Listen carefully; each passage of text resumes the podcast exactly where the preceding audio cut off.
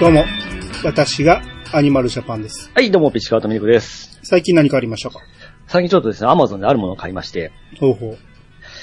エアーダスターというものを買いましてですね。で、よく、カンカンで、うんあのーえー空気だけ出すやつあるじゃないですか。あの、パソコンとかのあのーキーボードの隙間の掃除するときに、うん。シュッ、プシューって吹いたら空気がバーって出てから、ほこり舞い上げるやつ。まあ、エアスプレーですね。そう、エアス。ス。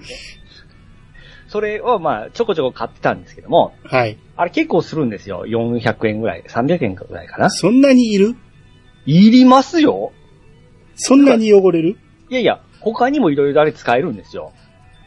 うーん。その、テレビ裏と掃除とか、車の中の掃除とか。うん。僕結構重宝しようって、まあ、ちょこちょこ買ってたんで、結構金かかるな思って、うん。これ、なんか電動とかないかなと思ったら、あったんですよ。うん。ただ、まあ、えーこれもピンキリなんですけども、うん。まあ、5000円ぐらいでちょっといいのがあったんですよ。うん。で、充電タイプと、あの、コンセントタイプがありまして、うん。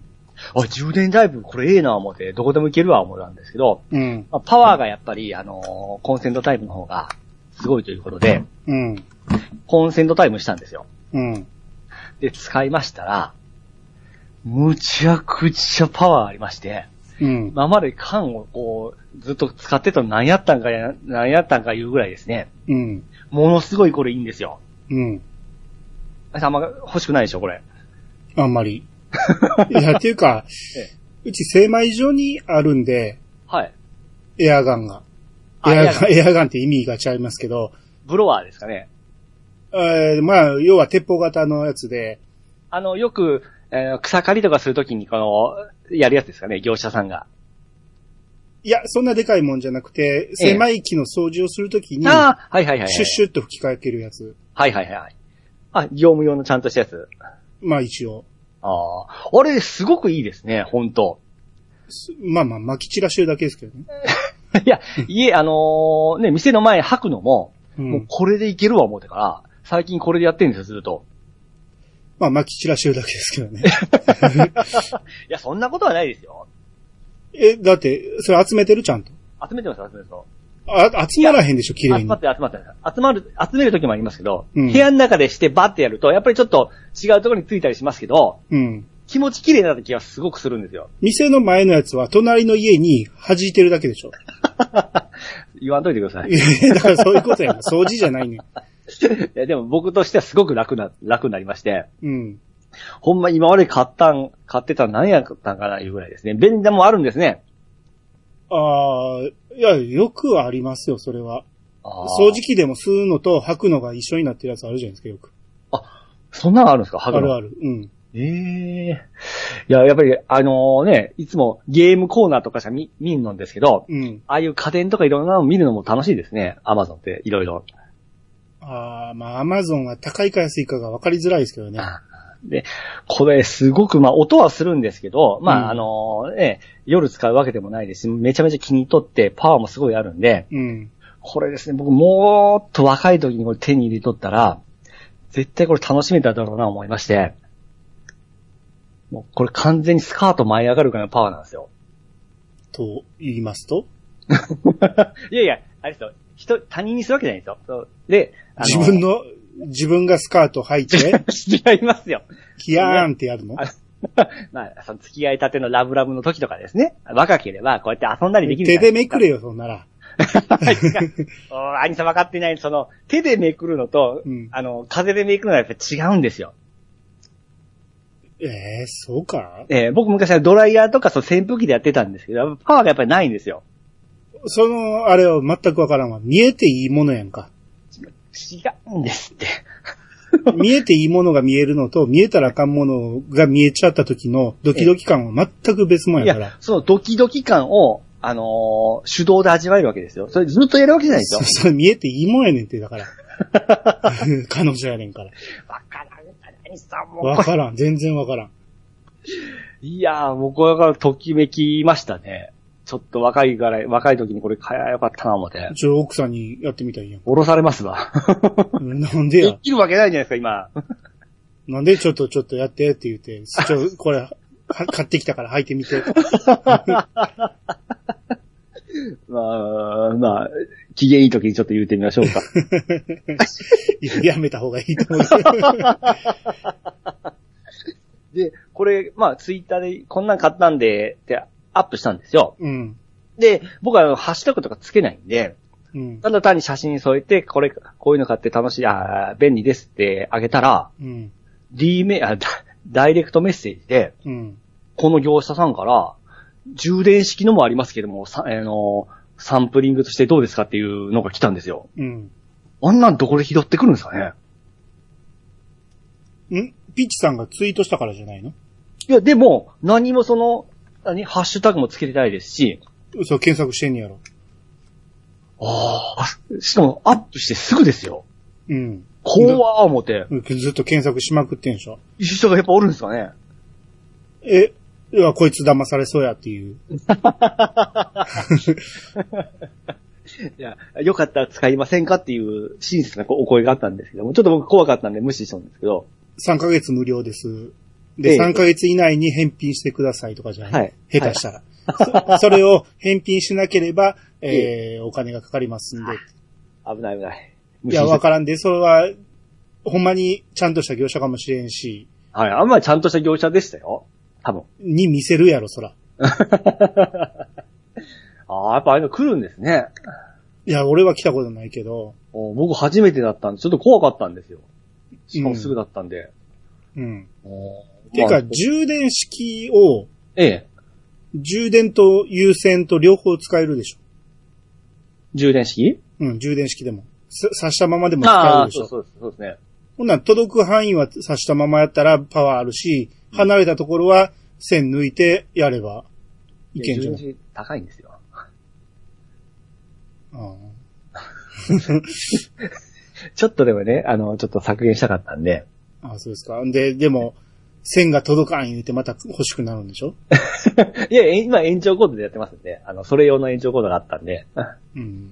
それでやってますんで、まあ、おおむね満足してますんで、ね、皆様よかったらどうぞというととこなんですけど、 わかりました。もう一個ちょっと欲しいのがあるんですけど、うん。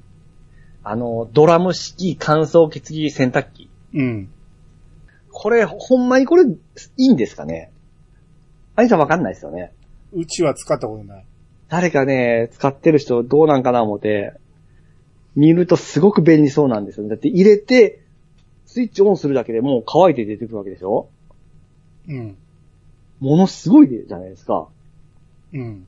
めっちゃ楽になるんで、で、だいぶ値段が落ちて10万ちょいぐらいである、はあるんですよ。うん。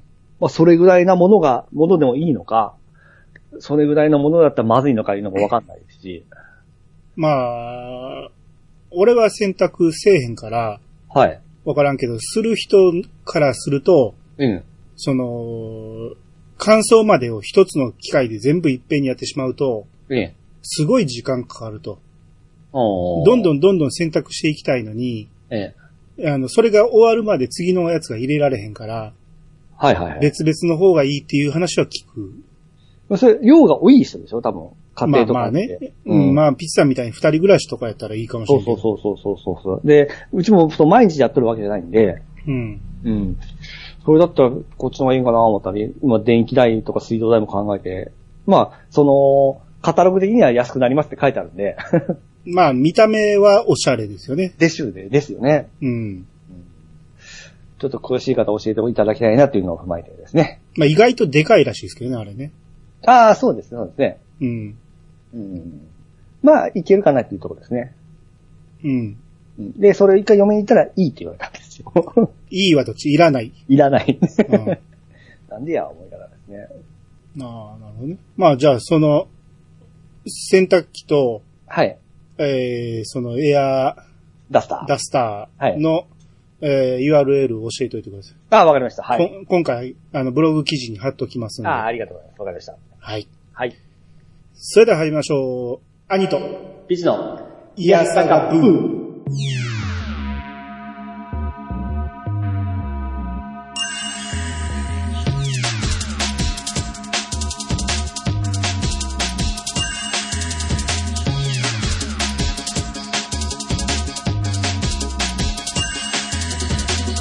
番組は私アニマルジャパンが毎回ゲストを呼んで一つのテーマを好きなように好きなだけ話すポッドキャストです。改めましてどうもです。はい、どうもです。ハッシュタグ、はい。抜粋で読ませていただきたいと思うんですが、はい。まあ、あの、今回ちょっと多いんです。多いっていうかね、はいはい。えー、プチ炎上みたいな感じになりまして、 おおあの、前回私がかなり間違いを何個か犯しまして、 はいはいはいはい。えー、そうツッコミが入りまして、 はいはいはい。あ、こ、炎上するってこういう気持ちなんやっていう。珍しいですね。アニさん とあの子あの。ーいやいや、まあまあ僕でもこういうことはよくあるんですけど、はい。あのいや、一人一人の人はね、みんなね、軽い気持ちで突っ込んでるから別に悪意は全然みんなないんやけど、はい。まとめてドンってく ると、 あ、結構来るなと思って。はあはあはあはうん。はい。だから今日はそれの謝罪をいっぱいしていきたいと思いますんあで。はいはいはい。えー、まず、えーこれ、これは、あれで、ツッコミではないですけど、はい。えー、君彦さんから。うん初代 Xbox のコントローラーは、あまりにも大きすぎて、日本人の手に余るということで、国内版は、米国版よりも、小型のものが採用されました。うん後に、えー米国版も日本で採用されたものに変更されました。あ、そうなんよね。そうそう。あ、そうですね。えー今回復刻されたのは外国版の方ですね。とうんうんうん。なぜわざわざ、ダメな方大きすぎたってことでしょそうそう。日本人ですね。でも、米国版も日本人のやつに合わ合わ合わせてきたってことでしょそうそうそう。その、まあ、だとかあら、るうち、の、うちのものと、うちにあるものと、形がちょっと違っとったりですね。そうですね、とあるブログをちょっとリンク貼ってくれてるんですけど、はい。えー初代 Xbox コントローラーのことっていうことで、はい。まあ、いろいろ書いてくれてはるんですが、そのブログはね。はい。で、今要は、この書いた人は、うん。えー Xbox の初代コントローラーが大好きなんでしょうね。おーいいですね、いいですね。で、とある海外サイトのアンケートに、はい。使いにくかった歴代コントローラーええ。っていうものが、えー、なんか、リストされてて、はい。そこに、まあ、リストには入ってなかったんやけど、えー Xbox One のコン、えー、じゃ Xbox 初代のコントローラーのことも触れられてたんで、憤慨されてるんですよ。ええ。あんないいコントローラーを使いにくいとは何事だ言うて。はいはいはいはいはい。あー僕は触ったことないからわからんねんけど、ええ。このサイトをちょっと見ました、今。あ、今見てます。はい。最初に載ってる真ん中に Xbox って書いてて、ええ、ええ。えー白黒ボタンが右側に、ん右下についてる。これが日本版これが、えー、外国版です。初代の外国版ですね。あ、外国版。はい。あースティックの下にも2つボタンついてそうまなんですよ。この位置がおかしいんですよ。あーまあ、日本人からしたらおかしいけど、うん。初めてゲーム触る人やったら、あ、まあでも手に当たることあるか。そうそうそうそうそう。しかもこのボタン多分メイン、今でいうそのセレクトスタートとかその辺のメインのボタンじゃないですからね。あ、勝手に割り当てるボタンは、勝手にというかゲームごとに割り当てるボタン。いや、ただスタートとか、その、えー、スタート、セレクト、あと音楽聴くときに巻き戻しとか早送りとかそんなのでしか使ったことがないような記憶があるだんで。から、だからそうでしょそそのボタンやったら、このうん Xbox って真ん中にドンって書いてるとこに配置すりゃええって。そうそうそうそうそう。い今そうなってますからね。うん。なるほどで、その下に行くと、はい。もう一個コントローラーがあるんやけど、この下。ちょっと丸みをは置いはいたやつ。ええええこれが日本版。これは何うんこれ、これがこの間のコントローラーでしたよね、確か。え、これやったっけここれれでしえだって Xbox って書いてるやんか。こないだ X だけやって。あ、そうか。うん。うちのとは違いますね。だって白黒もなかったし、あれ。そうか。うん。うちのとは違うんで、初代ですかね、これ。え、だから知らんってことは外国版じゃないのって聞いてんの。そうですよね。で、これでしょはい。うーん。あ、だからこれの方がでかいってことね。うん。そんなじぐらいに見えますけど、そうなんですかね。そう、サイズは比べてみんとわからんや ろ。別の写真やねんから。あ、まあ、まあ この Xbox がでかいですね、真ん中の。これボタンでもないのに。うーん。そう言われてみれば、 ええ。と。ドリームキャストにちょっと似てますよね。うん。うーんまあ影響を受けたんじゃないかという、ここにも書いてますけど、はいはいはいはい。メモリーを指すところも入って、えーついてたらしいですね。そうですそうですね。うん。うん。上にガシャンってまた太いんですよ。あで、のこっちやったらちゃんとセレクトスタートが真ん中におるやんか。あ、そうですね。ほんなら日本版がまた変な位置についてたってことや。まだちょっと今度は持って今度思い出せない。あーまあ、その、これがもう最高のコントローラーって言ってるわけですよ。まあまあまあ、そうですね。うん。まあ、でもそれはね、やっぱり思い入れの違いでしょうね。思い出と慣れとですね。慣れもそうやし、うん。あの、Xbox 初代のやつが好きで、うんあの、めっちゃ遊んでたら、そらこれが好きってなるやろうし、そうですね。で、これ一番上にリンクがね、はい。えーゲーム史上最も使いにくかったコントローラーとはっていうのが、おうこれが海外の、えー IT メディアというところかなはいはいはいはいはい。の、えー記事が載ってるんですけど、はいそこに使いにくかったコントローラーがの、あのーいましたこはい書いてあるんですけど、はい。一番最初に載ってるのがはい。 64なんですよね。僕は同意ですけどね。兄さんは使いやすかったんでしたっけ使いにくくはないって。おだってこれに合わせてゲームが作られてんねんから使いにくくはないんやで。はいはいはい。いびつなだけで。 後から考えたら、はい。十字キーを押すのは、えええー手の持ち手を変えなあかんから、ええおかしいんですけど、そうですね。そういうゲームは64の中にはなかったから。あほぼあ、ほぼまあ、そうそうですね。うん。だからこれはこれでよかったし、うスティック、サンディスティックを発明したのはここなんやから。ん。ああ、まあそうね。うん。だからこれ絶対人気あるはずですよ、64をしっかり遊んでた人からしたら。うん、うん、うんううん。む、6つボタンやけど意外と押しやすいんですよ、これも。ん、うんうんうんうん。うん、まあメインはその AB でしたもんね。 AB やし、うん。 C ボタンユニットを入れて C が4つあるんですよね。まあ、そううそんうですね。これはこれで意外と使いやすかったんですよ。うんオカリナ吹く感じうん。まさにそれ用ですね。 がすごい僕は好きで、このコントローラーは、だって、トリガーって最初に言ったのもこれですからね。それこそ、この、兄さんがその思い入れがある分、さっきの、あの、記事の人と一緒じゃないでもすちか。ろんもちろん。だからさっきの記事の人を責めてるわけじゃないんですよ。ええうん。使いにくいとか人に言われる筋合いがないと言いたいだけです。ああ、ははは。うん。だからす次がね、はい。鉄器なんですよね。これはまあ、ちょっとメインと言いますか、それ専用、このゲーム専用のコントローラーですからね。っていうか、これは俺は触ったことないから使いやすいにくいはわからんけど、ええ。こんなもん、あの、ロマンじゃないですか。 使いやすい、にくいの話じゃないと思うんですよね。あー。はいはいはい。これが家にあることで、ええ。いかにそのテンションが上がるかだけの 話、そうですね。場所とかそんな関係ないですよね、もそう、う。ロマンですね。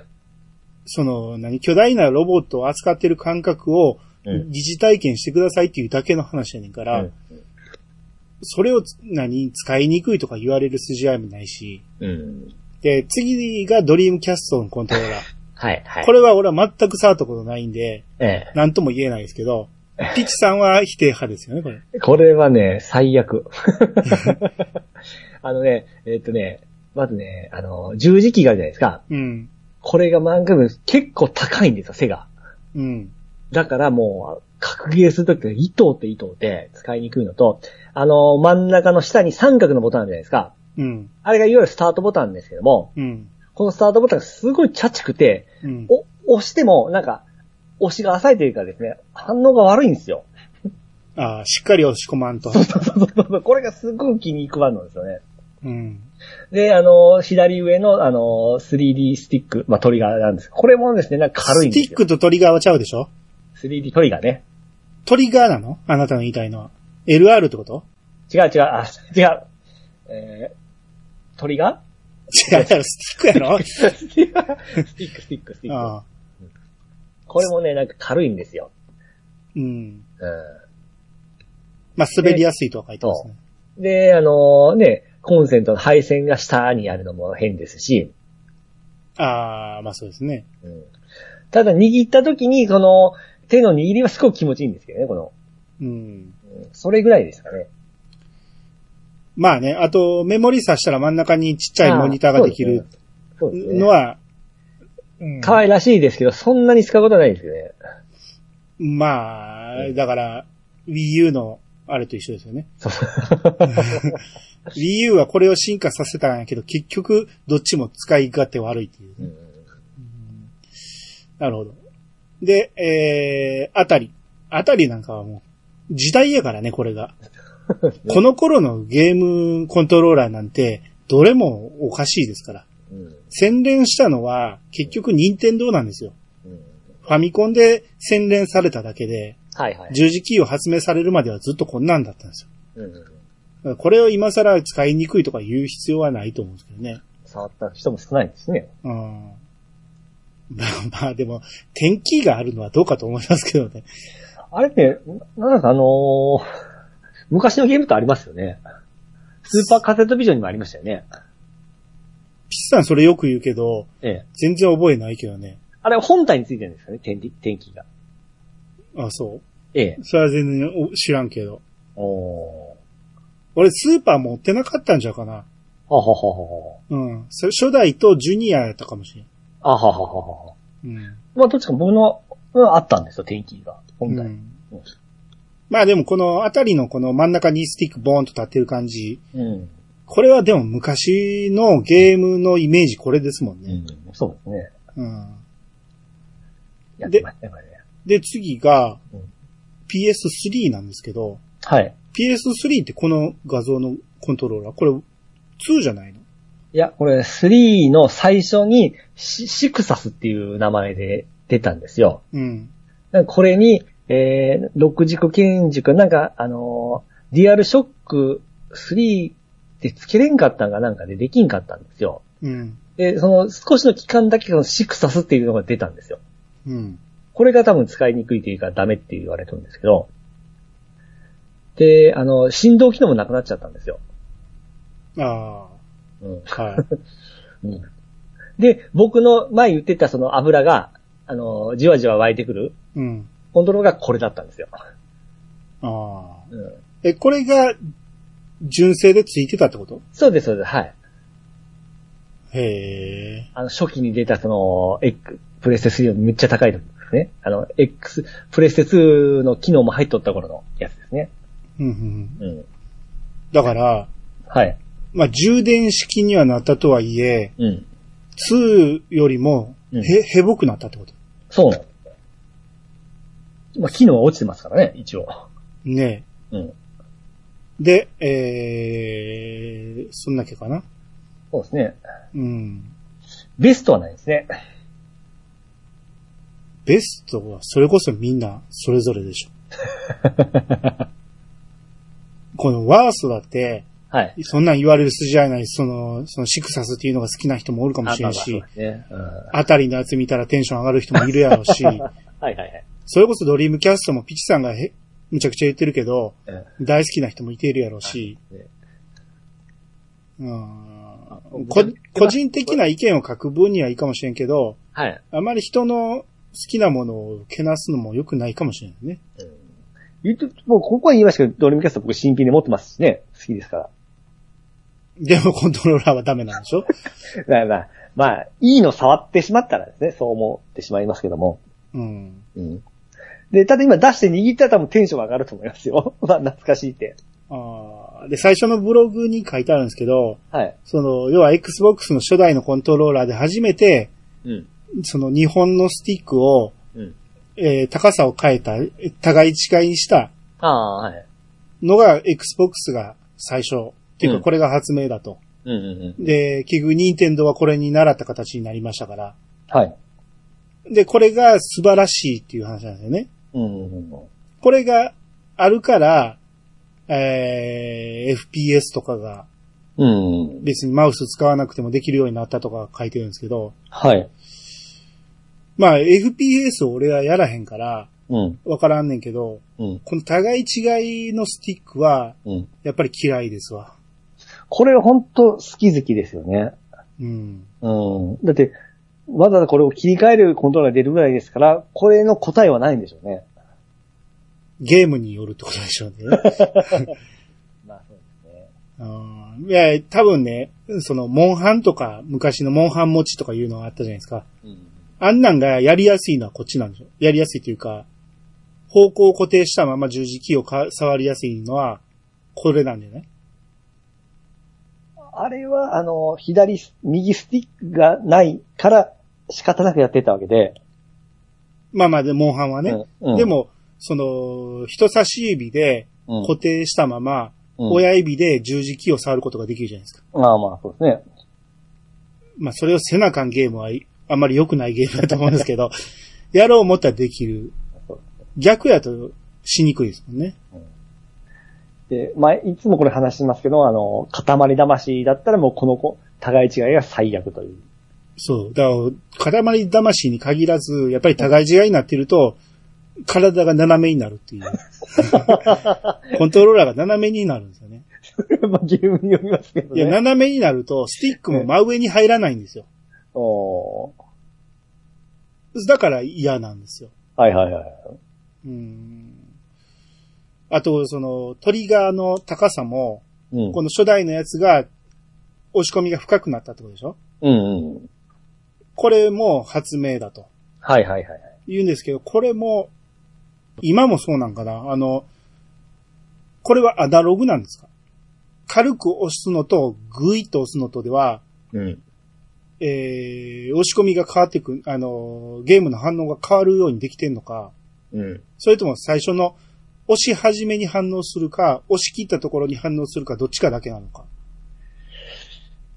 したことないですね。いつもく僕グイって押し押してますからよ。押しますよね。はいあのー車のアクセルやとしても、そうそうそうそう。徐々に押すなんてしないじゃないですか。そだから車のアクセルみたいに軽く踏んだら軽くゆっくり進むやったらいいんやけど、う。うん。そういう機能はついてないような気がする。まあ試してないからわからんけど。うん。じゃあ、深さいらんのちゃうんと思うんですよ。でも、そこに、あの、プレステ5のコントローラーは、あの、押し込みの力があるようになって、その、すごい力を入れんと、こう、押せなくなったり、そのゲームによって変わってくるんですよ、あれが。えーフィードバックがあるってそこうとそうでしそょうそうそうそうそそっちの方が正しいと思うんうです。よあれはまあすげえと思いましたけどね。うん。うん。だあからーまあいろんなとこに進化しししてますけどね。うん。進化。だからこの深いのが、トリガーの深いのがいいのかどうかっていうのはちょっと疑問。今、俺が Xbox コントローラーを使って遊んでる時も、ええ。基本大体押し始めに反応しますもん。あーだから、一番深くまで押さなくていいんですよ、基本。うん。じゃあこんな深さいらんやんって。いや、 僕は、いやもう押し込みがないと気持ち、逆に気持ち悪いですね。押し込んだら押し込んだだけ、帰りのバネがあるわけやから、ええ。力が入るわけですよ。そのはい。まあまあ連射はしにくいですけどね。そうそう、連射もしにくいし。んうんそれこそ銃撃つときに、うん。うん。もう最初のちょこんちょこんって押すだけで発射されると思うんですよ、基本。 はいはいはい。こんなん押し込みいらんやんって。まあ、ふ雰囲気があっていいんじゃないですか。そうかなうん。ここにも FPS ではあのコント、あのー押し込みは必要ないみたいなことで書いてるよ。やりにくいかもしれん。違和感を持つかもしれんって書いてますもん。おーそこはち、そういう言い方なんですね、 この人。うん。あーまあ、えー、コントローラー問題はなかなか解決はしないですけど。これもですね、万人がもうこれっていうのは難しいですね、個々の好みもありますし。まあそうですね。あ、だからこのね、このブログ書いた人はね、はい。あの、PS のコントローラーが、うん。その丸×三角四角にして、うん。えーダブルスタンダードを作ってしまったって怒ってるんやけど、 ほんまや。 いや、それを言うなら Xbox やろ。ダブルスタンダード は。ABXY の位置変えたんは。 それ、それは問題にせえへんのかと思って。まあまあ、それはこっちの方に偏りがありますからね、気持ちが。うん。うん。それやったらまるっきり変えたプレステの方が潔いと言います、思いますけどね。ああ。うん。そうですね。あのーごちゃごちゃにならん部分はですね。そうそうそう。ダブルスタンダードと言うならってことですうん。よ。うんはい。まあ、えー、いろんな意見はあると思います。はい。えー、続きまして、えー、ネオさんが、はい。えー、これだから、ワールドカップラグビーも今年やるんですよってうん。言ったら、えーバスケットもワールドカップあるんですよ。8月、沖縄他で。うんしかし、ああ、これは野球の方ね。しかし、はい。大切なグラブは投げちゃいかんじゃろ。大谷さん、といただきました。まはい、ありがとうございます。あバスケもあるんですね。そういう、そうなんですね。しかも沖縄とかでやるんですね。おー見に行くの大変だと思いますけど。 まあまあ、いいんやけど、沖縄だけでやるなら、まだそこにみんな集まれるけど、うん。沖縄とか九州とか、その辺でやるとしたら、うん。大変じゃない移動が。そうですね。うん。飛行 飛行機で移動せなあかんわけでしょ。沖縄に集中してしまえばいいと思うんですけどね、それと。うん。あ、そうですね。うんまあまあでも狭いから言うて、石垣島も使います言われたら、それもまた移動も大変や し。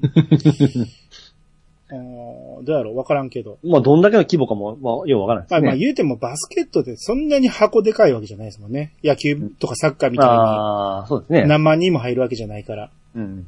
うんあと、これだから、日本が優勝した時に、はい。え ーその瞬間帽子とグラブをうん。思いっきり投げたんですよね、おはいはい大谷さんがね、ええ。えーそう言われてみれば、大事なグラブ投げたらあかんやろっていうのは、まあ確かにそうですね。ああ。僕らこ少年野球の時よう言われてましたも ん。道具は大切に扱えと。投げたらあかんって。うん。まあ、はい大谷ぐらいになると、お見てても別に違和感感じなかったけ ど、あの、僕はかっこいい思いました。まあね。えやけど、言われてみれば、日本人とか特に大切にせなあかんっていうのは教えられてたから、うん、それは違和感感じる人も確かに多いでしょうね。まあ、これ、もみ、もみくちゃんされるのが嫌で、なんか、ほ、向こうに放ったとかそういう話も来ましたけどね。んなことはないやろ。ないですかね。んなことはないやろ。まあ、相当なパワーで投げてましたよね。そういえば。喜びを表してるんやと思うんやけど、うん。あのーあれだってスポンサーついてるわけじゃないですか。はいはいはい。どこでしたっけニューバランスやったっけいや、そこは知らないですわ。が、だって、大谷が使うぐらいやから絶対、スポンサーやと思うんですよ。はいはいはい。ススポンサーはどう思ったんでしょうね、あれ。 まあ、あのシーンが何回も使われるから、まあ、それは宣伝なのじゃないですか。ものすごい宣伝になるから喜んでるやろうけど、うん。投げられたっていうことに対してはちょっと微妙な気持ちになるかもしれないけどね。はあ、はあはあはあはあ。大谷やから許されるでしょうけどね。うんあと、えーもう一つ、ネオさん。はい。鶴根も、京アニで、これなんて言います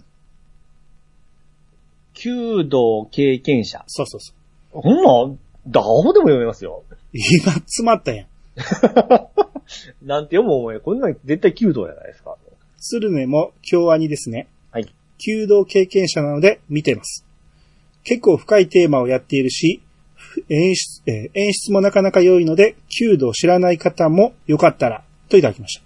はい、ありがとうございあます。前回、だから僕ら、未だに、うん。京アニの作品がね、あのーアマプラにないっていう話をしてて、はい。で、鶴根あるけど、どっち、どうなんやろうっていう話をしてたんやけど、うん鶴根も京アニだったと。ほうほうほう。うんで、要は弓道の話なんですね。ゆはいはいはい弓、弓矢の話。うん。なるほど。ネオさんが経験者なんですね。はっきりですね。そうですね。こんなん、僕、周りにそんなクラブなかったですよね。まあ、うちはなかったね、確かに。おーあれですよね、あの、光、え ?H2 の光がやってたやつですよね。ああ、そそうやね。ですよね。うん。うん。集中していいみたいな話ですよね。確か。なんて集中力が研ぎ澄まされるんでしたっけまあまあ、そうですね。うん。うん。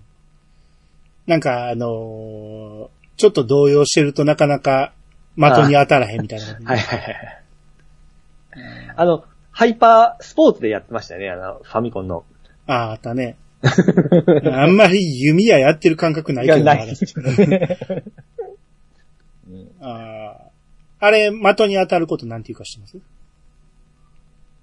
え犬く。射抜くんやけど、ええ。的に当たったことをなんていうか。そんな言葉があるんですかうん。知ってる言葉です。キュン 敵中。ああああそうですね。はい。えー、じゃあ次。はいえー、TTA アイスコーヒーさんの方お願いします。はい、えー、TET アイスコーヒーさんからいただきました。松本零次会会長。同世代なので共感できるところもあり、初めて聞いた話もあって、楽しく聞かせていただきました。兄さん、大阪にも松本零士のゆかりの地があるんですよ。松本零士さん、松、僕なんて言いました呼び捨て。兄さん、大阪にも松本零士さんのゆかりの地があるんですよ。堺市のビッグバーンの鑑賞 わかりづらいやろ。普通に呼ん でよ。なんでそこ、変な言い方したのえーと、堺市のビッグバンで、えー、館長を務めていました。興味があれば検索してみてください。はい、ありがとうございます。はい、ありがとうございます。えーっと、松本零士先生が、はい。堺市のビッグバンの館長してたと。おで、僕、ビッグバンって初耳やったんですけど、ええ検索してみたら、はい。屋内遊び場っていうのがあって、うん。堺市立遊びの空間うん。大人も子供も楽しめるってう。こんな施設施設があったんや。アニさんとか地下ですか遠い。あ、気軽に行けるような距離じゃないですね。小一時間かな。ああ。うん。うーん。まあまあ、高速使えばうん。 1時間はかからんけど、まあまあ言うても微妙な距離ですわ。へえ。でも全然行けんとこではないんですけど、はい。まあ見てみると、まあ子供向けですね。大人も楽しめるけど、基本子供を連れて行くところって感じがする。いろんなおもちゃが展示されてたり、はいそ。の場で遊べたり。うんうんうんじゃあ子供連れてって、お父さん方がにっこりするような感じですね。そうそうそうそう。う。うん。ああ、まあ子供がおればこれは楽しそうですね。うんうんうんうんうん。僕が一人で行くところでは ないし、おっさんがゾロゾロ行って遊ぶところでもなさそうな気がする。あーなるほどね。うんで、ここの館長を松本先生がされてたと。ああ、えー、キャラクターを先生がいろいろ提供してたんですね。ワニのキャラとか、まあ、メロっていう女の人は、うん松本キャラの女の人ですよ。うん料金が、うん大人1000円。ほ入るだけなら1000円やし、う。うん。まあ中でどれぐらいお金かかるのかわからんけど、うん。いいんじゃないで すか。はいはいはい。うん。えー皆さんもぜひ、行ってみましょう。あー、そっか。周辺地図を見ると、うん。半和道まで行かなあかんねんな。あー、この辺か。これ今、Google マップで見てみると、はい。まあ、あんまりね、やっぱ僕この辺行かないんですよね。その、大阪市よりも下って、はい。ちょっと別世界なんです よ。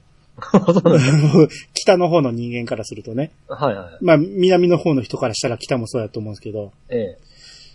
あーこれ地図を見てると、この辺初めてこんなマップで見るけど、ええ。仁徳天皇陵とか、あのー前方後円墳がボコボコあるんですね。ええ。わかります前方後円墳って。知ってます昔の墓でしょどんな形あれ筋肉マンで出てきた鍵の形。そうそうそう、鍵が、鍵穴はい。がボコボコあるんですよ。あこの辺に。うん。まあ確かに、うんこの辺の古墳群が世界遺産になったっていうのは聞いたけど、うんこんなにあったんやっていうぐらいあります。うんまあ確かに仁徳天皇陵が一番でかいですけど、 この辺大英堺ってなかったですか知らんわ。堺泉とかこの辺ですよね。境泉。だから土地勘ないからね。あ、大阪でもそんなもんなんですかわからんよ。自分の市以外にはい。詳しく知らんでしょ。堺市がどの辺にあるかわからんけど、堺の中にどこに何駅があるとか全然わかんないですよ。あ、そうなんですね。うん。いや、僕大阪、昔大阪担当でいろいろ見てたんですけど、うん。今これ地地図で見てから、うんあ、見たことある、その名前が結構あるな思ってから、うん。今ちょっと懐かしく思ってますね。うん。狭山とかなんか、うわ、あったな思って。はい。さ、狭山は狭山市ね。え、このすぐ近くに富田林があるんですね。そうね。ええ富田林も知ってんねや。あ、行ったことある、行ったことあります。富田林に PL あるんですよ。え ?PL 学園。あああ、野球で有名だった。富田林やったと思うんですけど、はい。多分あの辺ですよ。えで、PL の塔とかも、見たことないですかあもうないですね。あ、ない。はい。 PL 花火があの辺で上がるんですけど、うん。 PL の塔っていう、ええうん。まあまあ、宗教関係のところですけ ど。うん、あーこの、本当だ、PL 学園中高いうのがあった。あれでしょ。はい。ああ、あ、藤井で、藤井寺ちゃうわ。あ、藤井寺か。藤井寺の方にも古墳いっぱいありますやん。うーん。こんなマップをい見るなんてなかなかないけど、見るとおもろいですね。この辺めちゃめちゃ古墳ありますよ。ええなるほど。はい。はい。あの、興味ある方はぜひ、えー、堺市立ビッグバン行ってみてください。はい。えー、テクトさんからいただきました。はい。えー、プラモのスケールがちょっと話題になっているので、僕も少し混ぜていただきます。うんガンプラは主に144分の1、100分の1、60分の1に分けられます。うんうんあ、80って今ないんか。いや、わかんないですけどね。そうなんですかね。このうち4の倍数でない100分の1ですが、うんえー日本、ヨーロッパではフランスやドイツでメートルが用いられているところから使われているようです。あ、日本、ヨーロッパでは、えーメートルが使われているから100分の1っていうのが採用されていると。うん戦車のプラモの35分の1は日本のタミヤ模型の戦車模型が発祥で、うん。それが世界標準の一つになったのは知っていましたが、戦艦などの700分の1も日本のウォーターラインシリーズから、えー世界に広がったそうです。うん。鉄道模型の世界だと87分の1、えー約87分の1の HO ゲージや約150分の1の N ゲージがメジャーかと思います。これは鉄道の車体の縮尺というより、線路の幅が基準で、その線路を走らせることのできる電車なら、多少の縮尺の違いは OK という、電車を走らせることが一番の目的となる鉄道模型ならではの考え方なのかと思います。なるほどね。僕はなるほどないですけど、どうぞ。え、いや、だから鉄道模型っていうか、はい。電車ってそう会社ごとに違うんでしょうね、お大きさが。はあ、はあはあは詳しくは。あ、はい。やけど、その辺が、その約何分の1っていう縮尺なのは、うん。その、みんな鉄道模型を同じ線路に合わせようとしてるからでしょ。あはははは。うん、線路の大きさがまちまちやったら、えー、違う電車を走らせたくても走らせられへんから。ああはははは。そこに合わせるために、みんなの縮尺を微妙に変えてるってことでしょ。うんうんなるほど。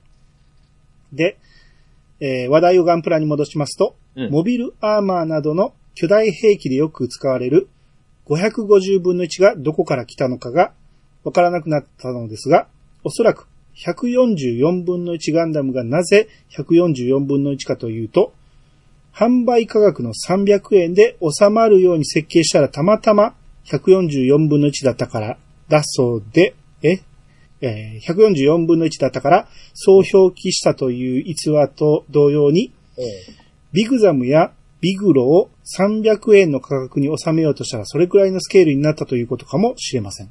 えああ、なるほどね。 ほうほうほうほう。そういや、ああの辺も144やったね。うん。でかかったもんね、ビッグザムとかね。そうですね。うん。それでも、えーそうやったら300円で収まんのか いな。300円で収めよう思ったら、あ、そちゃうわ。モビルアーマーは550分の1やったのか。そうそうそううん300円に収めるのが、まあ、第一の目標みたいな。え、それにしては、ビッグザムとかでかくなかったっけあれは、またちゃうかったんか。いやいやいやいや、でかくはなかったですでよ。かくなかったええ。俺、ブラウブロ作った時、はい。でかっと思ったもん。それ300円のやつですまあ、ブラウブロがでかすぎるんや ろうな。ああ、え300円やったかどうかは覚えてないけど。うん。えー、それでも、ぶ、あ、書いてるわ。 ぶそれでも、ブラウブロは大きすぎて700円ラインでの販売でしたけど。おめでとうございますそうなんや高かったんや。そうやね、俺、もう初めて買ったのが確かブラウブロなんですけど、また。これしかなかったんやて。ああ、好んでいったわけじゃないですね。そうそう、もう泣く泣く、こんなんあったっけと思いながらから も、ガンプラって書いてるから買ったけど、はいはいはいはい。あったっけこんなんと思って。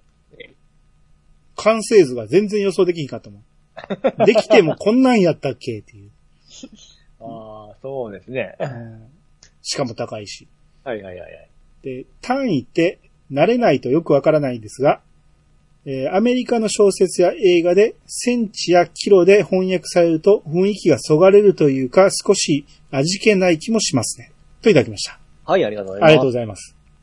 あなかなか、ま、マニアックというか、お、お詳しい話ですね。あ。そうですね。うん。えー知ってる人はいろいろ詳しいんでしょうけど。そうですね。うん。なるほど。まあ、それぞれ、戦車なら35分の1とか、うん。えー鉄道模型なら、えーその87とか150で、えー縮尺していってると。うんうんうん。あーなるほど。いろいろあるんだということですね。大体の雰囲気でしか見てなかったですよね、その、その144分の1とかっていうの。こんなもんだっていう感じでね。ルールがようわからなかったんで。まあ僕らは手頃だったんで300円で。うん。うんその作りやすさもあったし、はいはいはうん。当時のキットって、い。うん。あの、そんな難しくなかったかなら、かったです。 可動部分も少なかったから、もう、カチャカチャですぐできてですね。 うん。また、股の部分が横棒一本ですから。あれ、よう折れるんですよ。ああなたは遊ぶからでしょ まあまあ、そうです。俺は一回作ったらそんな飾っとくだけですから。ああ。うん折れることはなかったけどね。えー、白一色でしたしね。ガンダムだったら。そうでしたね。あの方がうん。塗る楽しみはありましたけどね。あーでもそんなに、色揃えような、またそれでお金かかるじゃないですか。みんなで買うんやんか。あ、俺そんなんなかったですね。あ、そう。えだえから俺赤買うから、お前黄色買ってみたいな。 え、黄色って。黄色他に使う道少ないやんみたいな。あの、プラカラーって、うん。メーカー2種類ぐらいあったかななんか、えーっと、なんて、つまみみたいなのがあって、くるって回すタイプと、はんはんは普通のその、くるくる回すタイプがあったんですけど、ん どっちもくるくる回しとけないから。 つまみがあるタイプと、そうそうそうそう普通の。の、えーコーヒーの、そうそうそうそうそうそう。あれみたいに、瓶みたいにね。はい。で、確かその、コーヒーの瓶みたいなのがちょっと高級で、つまみがある方が100円で買えたような記憶があるんですほよん。まに僕の記憶ね。それは全然覚えてないわ。ああ。でも大体一食100円じゃなかったですかねあれ。プラカラーって。そんな安かったうん。そんな記憶そ記憶う。がありますよ。で、薄め液が120円だったんですよ。よう覚えてるね。うん。だって、うちの前がその文房、まあプロ、プライム屋さんだったんでうん、ちょこちょこ通ったんですよ。いや俺もちょこちょこ買ってたけど、え 値段は全然覚えてないな。まあ、薄め機、懐かしいな。 薄め機という名前、え。薄め液。あれ正式名称ですよね、多分。書いてたと思う。全員ですね言ってたもんね、薄め機って、薄め液ってね。うん。うんまあまあ途中からシンナーとか言ったりするけど、シンナーは、あの、何、ヤンキーがいや、そうそうそう。悪い。いことに使うためって いう。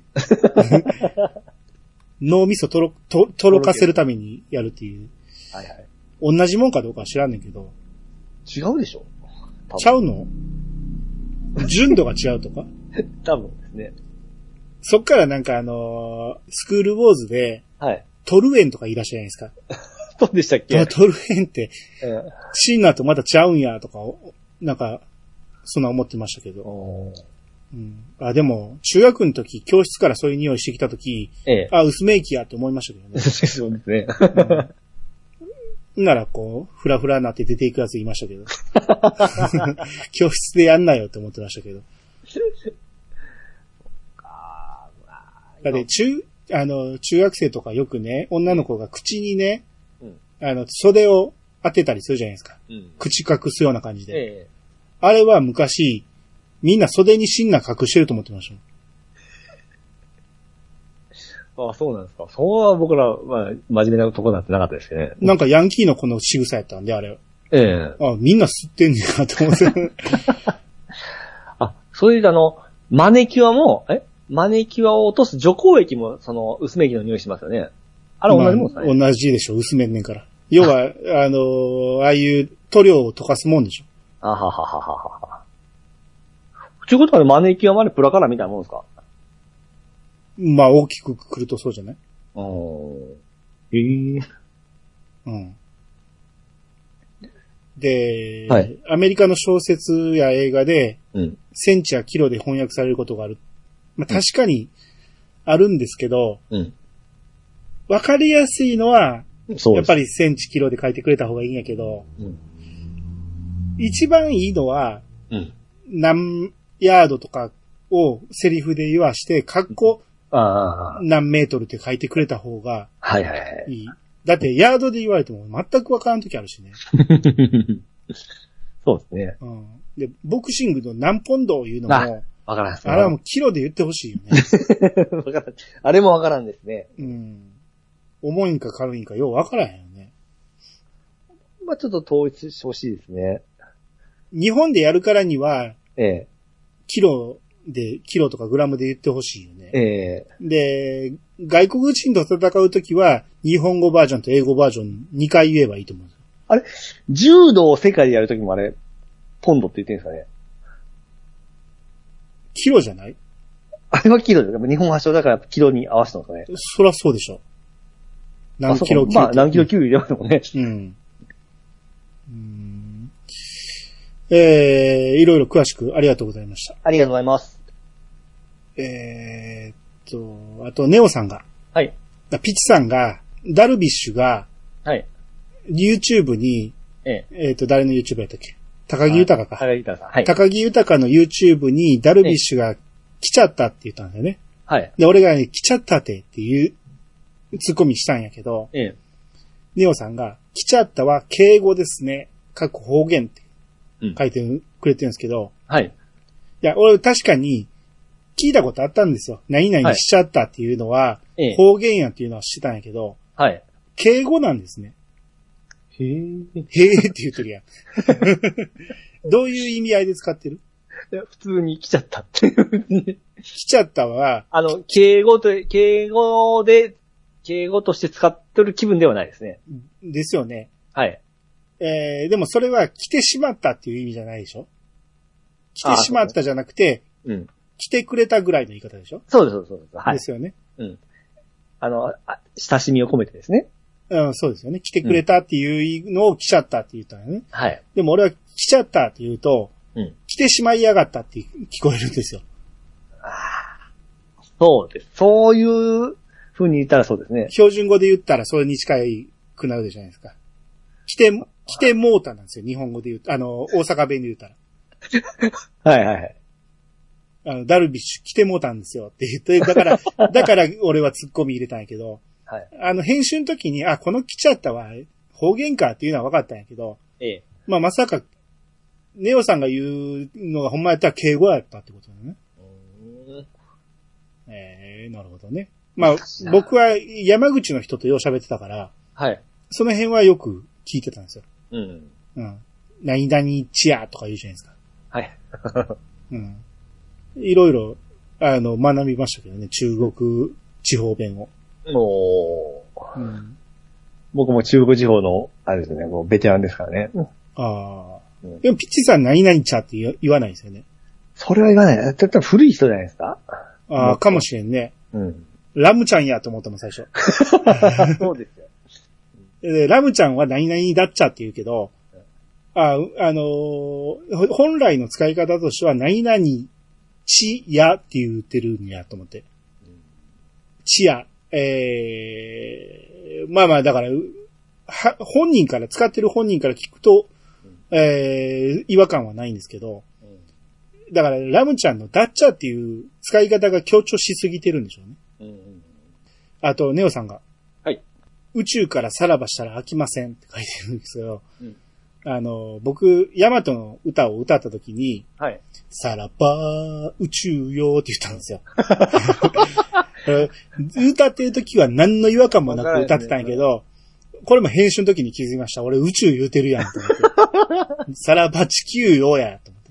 宇宙からさらばしてどこ行くねんと思って。お全く気づかんですね。まあ宇宙と地球がニュアンス、あの、言葉の語感は似てますからね。うん。うん。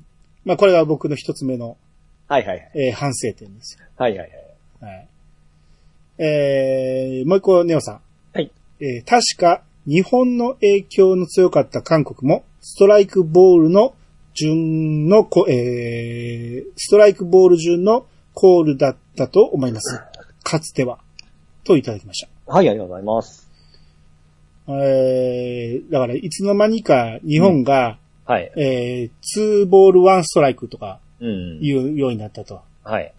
これややこしいというか、ややこしいまあアメリカに合わせたってことなんですけど、うんあのー、2ボール1ストライクとは今だは言うんやけど、ええ。それで2-1ってあんま言わなくないですかうん。俺らの時っていうか昔の言い方は、うん。もう1-2とか2-1とかいう言い方してたそんうでですすよね、そうですね。やっぱ途中で変わったからややこしくなるからどうしても2ボール1ストライクとか、うもうツーあれ、3ボール2ストライクの場合は、ん。うんもう大体フルカウントって言いますもんね。うん。 ややこしいなスリーボール2ストライクはなかなか言いにくいもん言いね。にくいですね。 2ストライク3ボールはすごい、すんなり言えるんですけど、うん。うん、慣れなんですかね。慣れっていうか、うん、どうだろう。まあ、その時代を知らん人はああ普通にまなあっていくんでしょうけどね。そうか、そうか、そうですよね。うんで、韓国もそうだったと。うん。あーまあ、韓国は日本の影響が強かったってことなんですね。うん。うん、なるほど。で野球でまたふと思ったんですけど、はい、あれ、かん、野球の監督って同じユニフォーム着とるじゃないですか。はい。あれ、サッカーってあれなんで、スーツなんですかそれが普通なんです。野球だけがおかしいんですか野球だけがおかしいんです。バレーはなんかジャージみたいなんですよね。バレーもスーツじゃないですかバ基本バスケットもスーツでしたっけ基本、他はなん、大体がそうじゃない野球だけが監督も、そのコーチ陣も全部、ユニフォームで揃えなんですかだけかどうかは知らんけど、そう、そうなんじゃないちょっとふと思ったんで。 俺、他このれ、スポーツこれ今日テレビでやってなかったっけあ、そうなんですかチコちゃんかなんかでやってたんかなおうなんなんで野球は、スーツを着、えー、ユニフォームを着てんのか、うんうんうん。出えへんくせに。いや、俺、選手交代の時行くじゃないですか。いやいや、別にスーツでええやんか。あ、うん。それ、えーどんな答えやったかなもしかしたら、もともとは、ええ。えー、選手がやってたからから。あ、そう選手兼監督いうのはありますもうありまますからね。す。うん。そうか、そうか。それだとするときだったら大事ですね。いや、大事ではないけど、その、そのパターンで珍しいじゃないですか。ああ。なんで、なんでやったかななんか言ってたのに忘れた。結構タイムリーなところつきましたね。ああ、そうですね。うんはい。えー続いて、でかいのもみたいの三世さんが、はい。一番最初し、えー一番最初しかひ拾ってもらえなんだ。兄さん、続きすら読んでない気がする。続くとか書くべきだったかな。いや、この長さだと G メールかなといただいたんですけど、はい。これ何のことかというと、ええ。えー前回の、うんえーデカモミさんの、要は100、えー模型のスケールの話はい。を書いてくれたんが、 72分の1とか144分の1は、えー、ヤードポンドほどのせいだっていうことを書いてくれてて。うん。で、このツイートだけ拾って僕らは話、はい。いろいろ、あの、ヤードがややこしいだ、なんだっていう、うんそっち側に話が触れていたんやけど、はい。この続きずっとレスでついてたんですね。ほうほうほうほう。これを俺完全に見逃してて、はい。あの、まあ、基本的には、ハッシュタグって、抜粋で読ませてもらってるんで、うん。読む読まないはこちらに任せてほしいんですけど、はい。基本僕は全部メールは通すのは通してるんですよね。うんうん。やけど、このデカモミさんのこのレスがついてる分はうん、完全に見逃してたんですよ。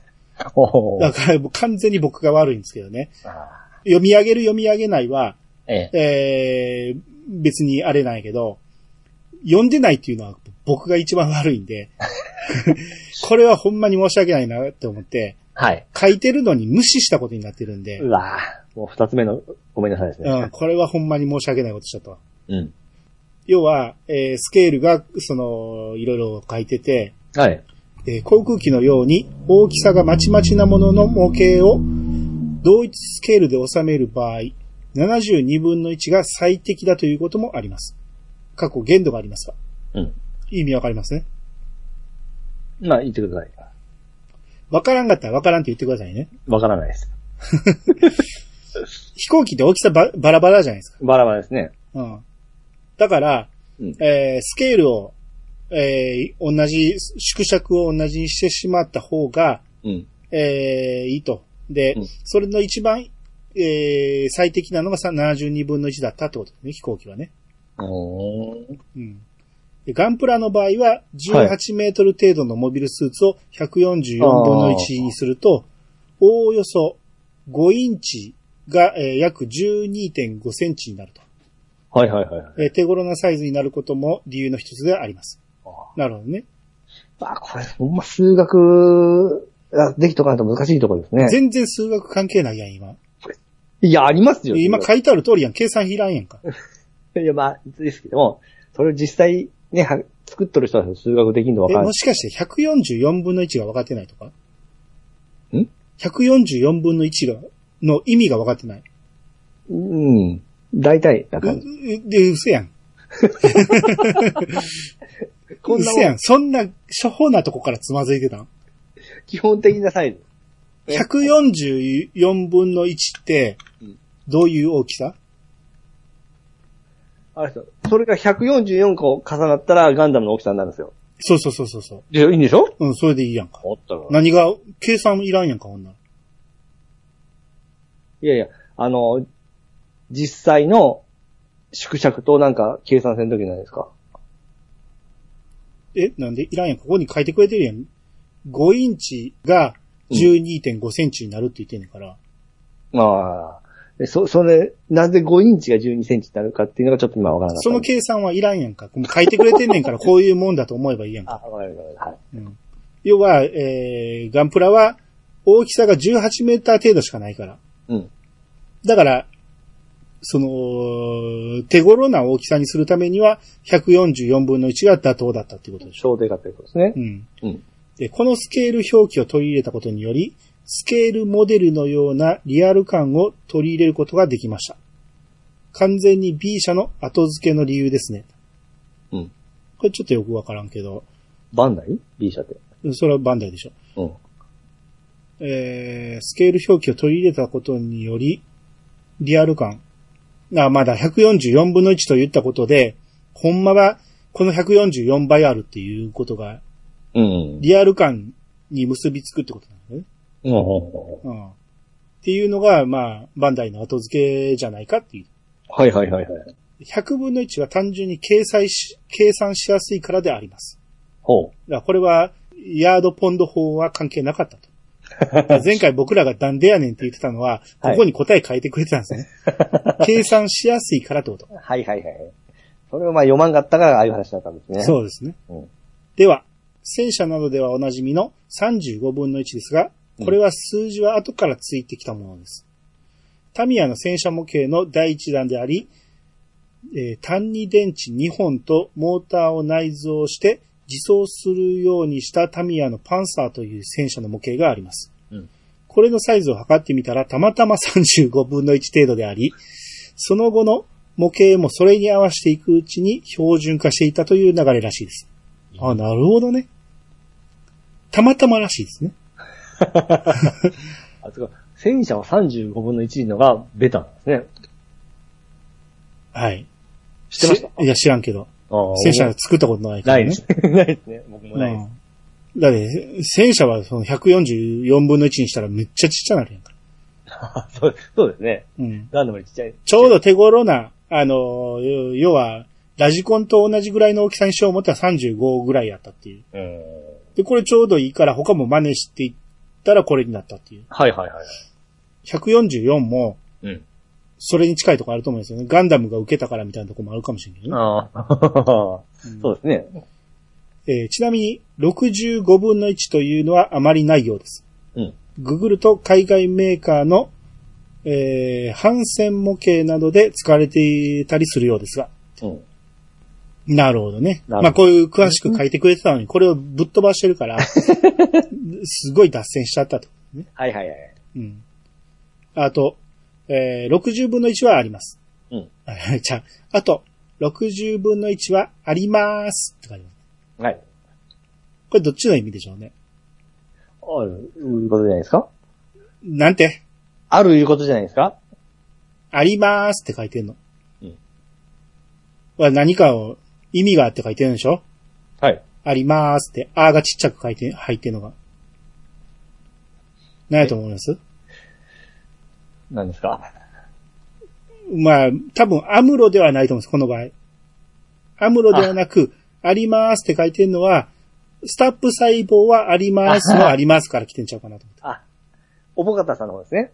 おぼかたえおぼかたおぼかたじゃなかったでしたっけスタップ細胞の人。僕この人好きだったから覚えてるんですよ。そうね。うん。俺も嫌いではなかった。そこは同情するんですよ。ど同情じゃない同意ね同情 うんはい。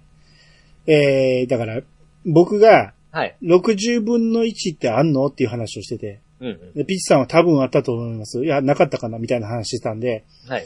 えー、60分の1はありますと。はいはいはい。今の PG、えーパーフェクトグレードはそうですし、昔のキットでもガンダムとかザクなどで出てました。といただきました。おいよりもなんでえー、そんなでかいんや、PG って。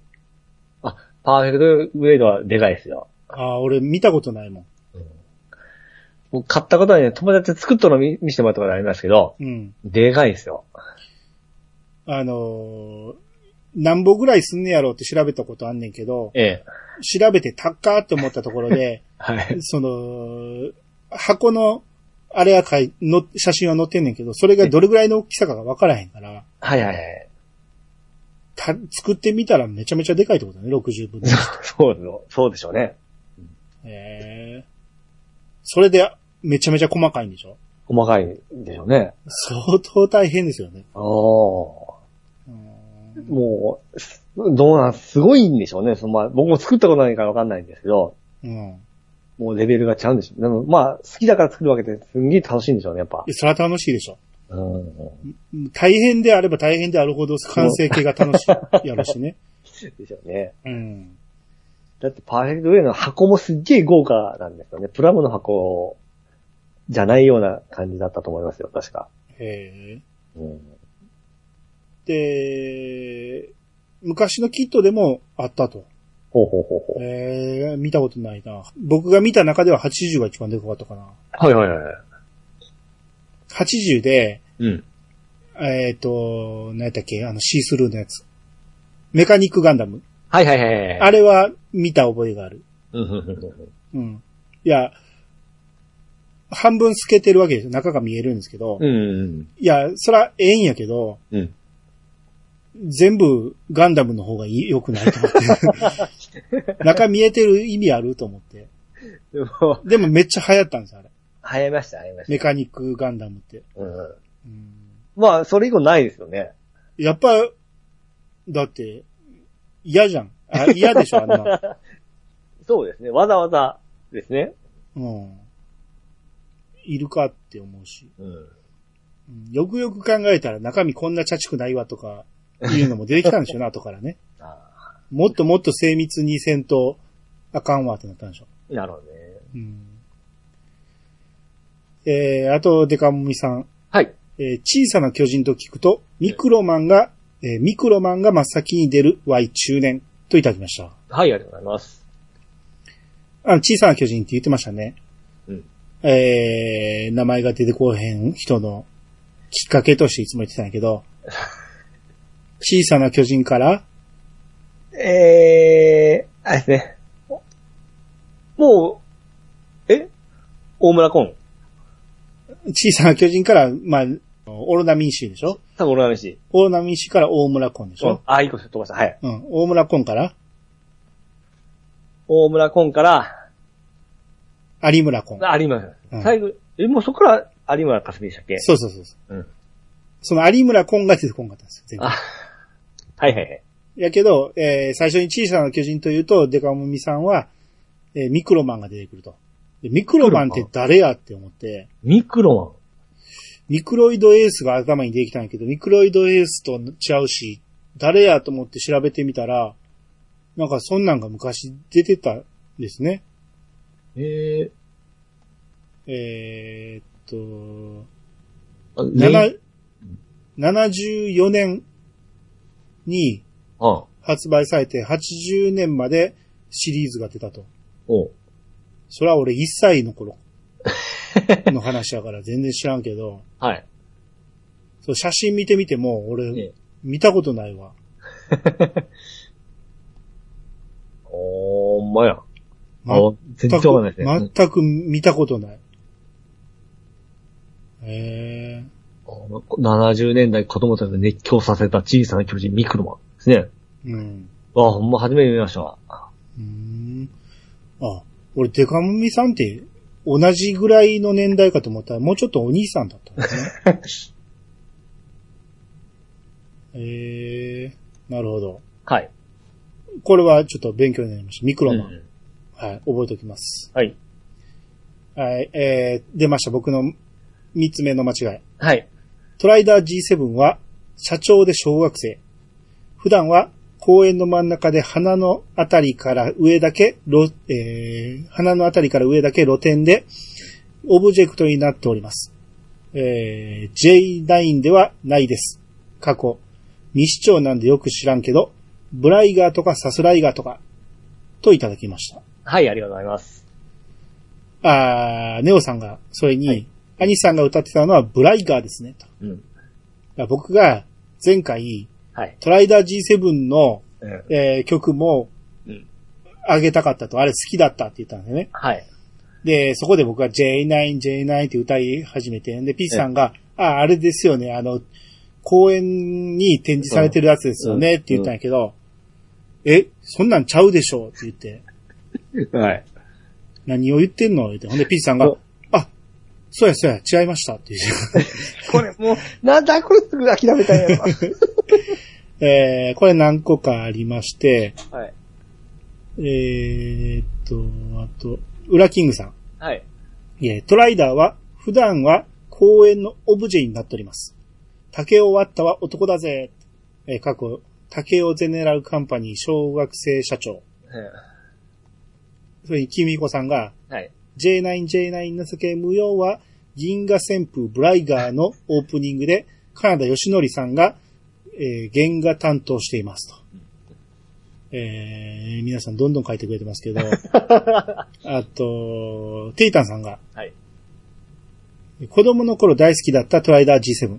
多分、ピチさんの記憶が合ってます。公園から出てきますね。なんでピチさんが弾いたのか、わかりませんが。で、まあ、歌詞も出してくれてますけど。はい。だから僕が歌った歌が全く違ったと。そうなんだよ。俺おかしいな、俺もうか、まじ、また、記憶間違いかな、思って。いや僕が、いやいや、公園じゃない、あれは宇宙の話やから、な、そんな子供じみた話ではないっていう話をしたんやけど、ええ。ピッチさんがすぐに弾いたから、ええなんで弾いたんいや、あんな強気で言われたら、また、僕のまた記憶も違いかなでも何かを確認して、あ、ちゃいましたって言ったじゃないですか。いや、あいつは宇宙がどうのこうの言ったら、あれ俺ちゃうんかな、思うて。そうなんだから、皆さんおっしゃる通り、僕が言ってたのはブライガーなんですよ。 で、なぜブライガーやのに、ええ、トライダー G7 って言ったかというと、ええ、あの時って YouTube をその時表示してたんですけど、はい。僕がこの、あの時いろんな曲を事前に聞いてうん、懐かしいな、懐かしいなっていうのを確認して、えー、その後本編、あのー収録に臨んでたんやけど、はい。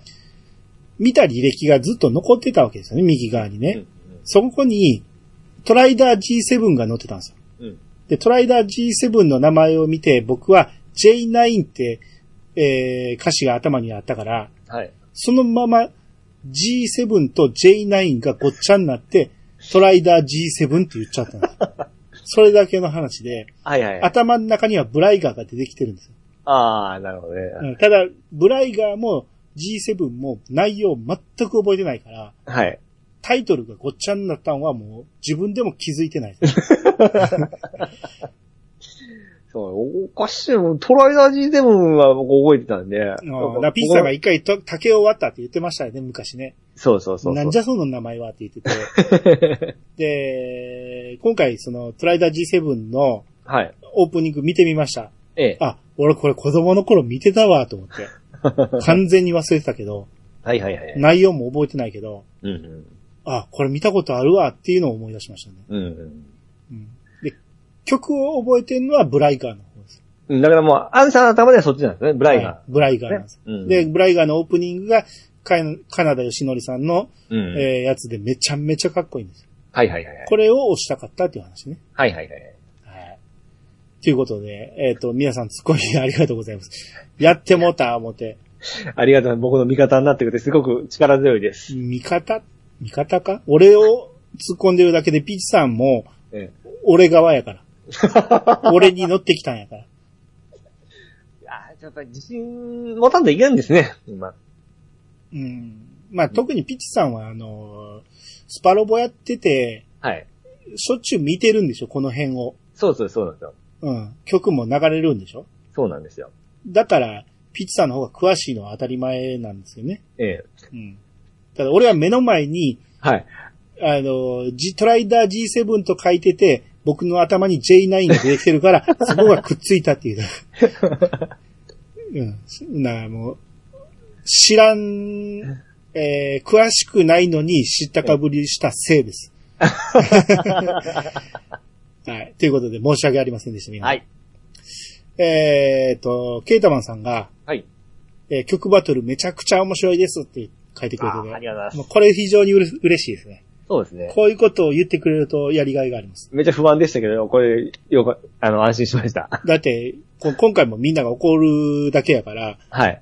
あの、なんやろ、うしょうもないことをやってるっていう、思われてるんかなって思ってね。 こいつはよう知らんくせに何をぺちゃくちゃ喋っとんねんぐらいにあれやってんけど、はい。ちゃんとこの褒めてくれる意見もあってすごくうん。嬉しいですね。ありがとうございます。はい。あと、ケータマンさんがもう一つ。はい。えードラクエ8買いました。これで 3DS は6以外できるようになりました。うん。あとは何買おうか迷い中と。はい。で、300個制限は初めて聞きました。うん。えーマイクロ SD カードは容量を増やして今は70個くらいです。といただきました。はい、ありがとうございます。えーだからドラクエは6以外全部できるようになったと。はいはいはいはい。もう、6はダウンロードはないでしょないですね。DS あの、ほん、えー、本ちゃんソフト買うとないですね。まあ2000円ぐらいじゃないですか。2、3000円ってとこじゃないですか。まだ買えるレベルですからね。うん。6は名作ですし、うんていつでもできるように手元に置いといた方が。うん。、僕、DS 版を前やりましたけど、はい。すっげえ遊びやすかったですからね。うん。うん。おすすめですよ。そうですね。うん。え、あれ結局なんか、買ったんですかあれ から。買ってない。まあでも、ついに終わりましたね。終わりましたね。うん。結局、はい。どうしてもやりたかったら、ええ。ソフト買えばええかっていうような感じのばっかりで、うん。うん、無理して買う必要もないかなっていうのばっかりでしたね。うん。うーんだから僕、そんなに詳しくないから、はい。これは買っとくべきっていうのかわかんないんですよね。そうなんです。あの、ダウンロード1000倍のやつとかって、あの、うんそのが、ここしかないからって言われてもですね、うん。実際やったこともないし、ちょっとわからないないから、ちょっと買う気にならないんですよね。そうなんですよ。うん。欲しかったっていうやつは大体スイッチ来ちゃってるし。うん、うん。そうなんですうね。ん。で、ポケモンとかが好きな人は、うん。このタイミングで買っといた方がええんかもしれんけど、うん。昔のやつね。はい。やら、俺もやらへんしね。うんうんそう考えたら、まあ、ええかと思って。はいはいはい。うん。で、300個制限、えー、言ってたんやけど、ええ。買いまくってるケータマンさんで70個ぐらいやから、うん。まあ全然余裕なんでしょうね。 まあそうですよね。うん。それこそ、ほんもう、片っ端から買っていく人がようやく引っかかるぐらいやから、300個制限ってそんなひどい話ではないってことでしょうね。普通の人だったらね、全然大丈夫ですからね。そうですね。うん。はい、えー、じゃあ次。はい。スカオヤジさんの分お願いします。はい。スカオ、スカオーエンさんがいただきました。声優の木野ひなさん。働く魔王やプリキュアなど小さな女の子やマスコットキャラの声が特徴的。えー今は、放浪飯のスライムのスイちゃん。主人公ではないけど、あま、えー毎回あまりの可愛さに癒されます。ははい、ありがとうございます。い、ありがとうありがとうございます。えー、前回言ってた、はい。な、何やったっけダディバディ。ダディバディ、ダディバディーズダディバダディバディです。 ダディバディです。でしょはい。の、えー、女の子、ちっちゃい女の子役が木野ひなさんだと。はい。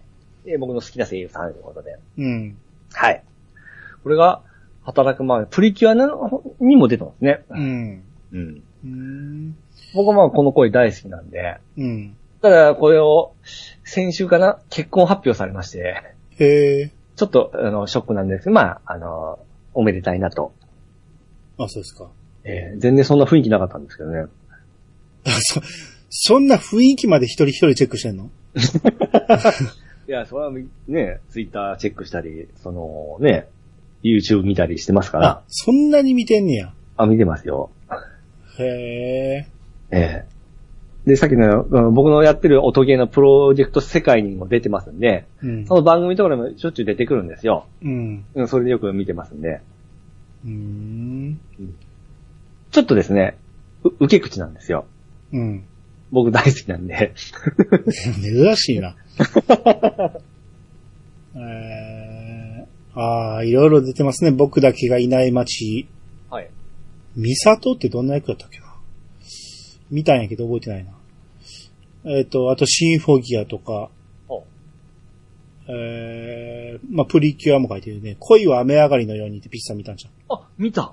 の女の子って書いてるから、まあ、あモブでしょうけど。そうですねあ、下着ゼロにも出てますよ。あ、そうそうそうそうそう。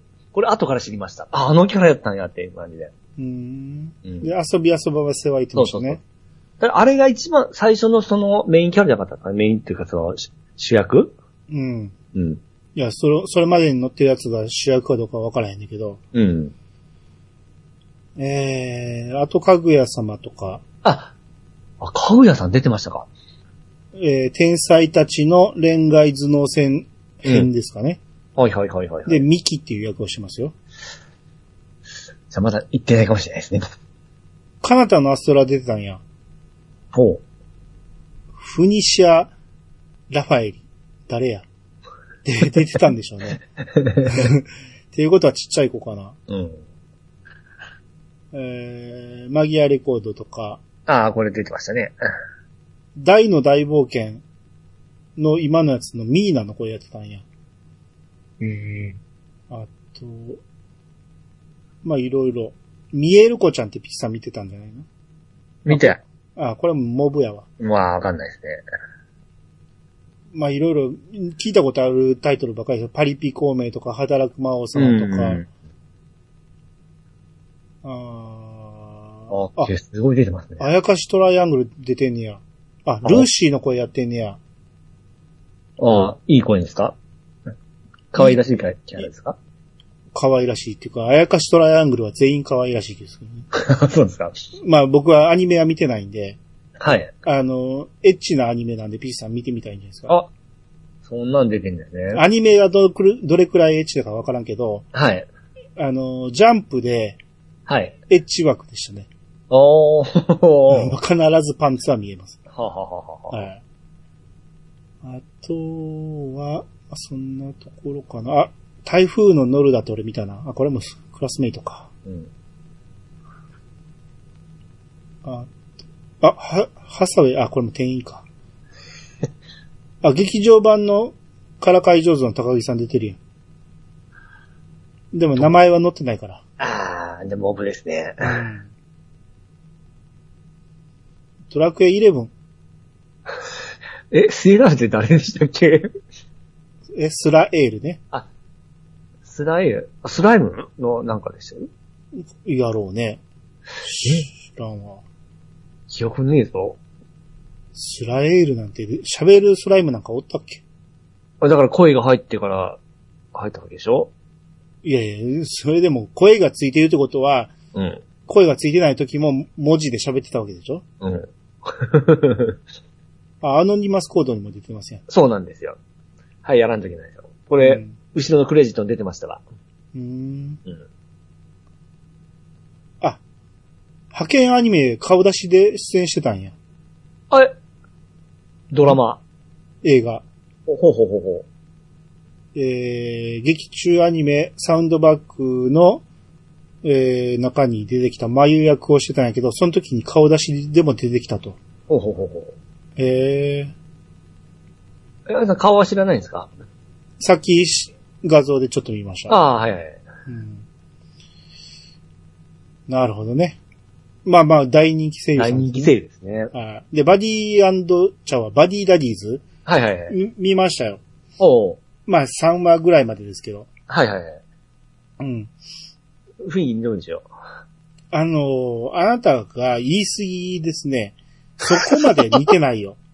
あ、そうです。あ言い過ぎ あーい言い過ぎ。まあ、構成的にはちっちゃい女の子がおって、うん。で、大人が殺し屋っていうのだけ。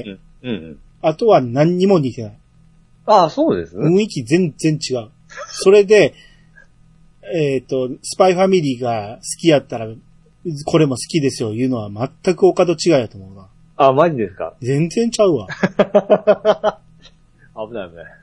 危ないって。失敗しとんねん、もう。 あのーなんやろ、やっぱ僕の肌にはちょっと合わんな。好き嫌いがあると思うんですけどうね。ん。うん。僕の肌にはちょっと合わんけど、でもおもろいっていう人の意見もわかりますわ。うん。うん。で、あのちっちゃい女の子が、はい、みーちゃんね。ミリちゃん、可愛いんやけど、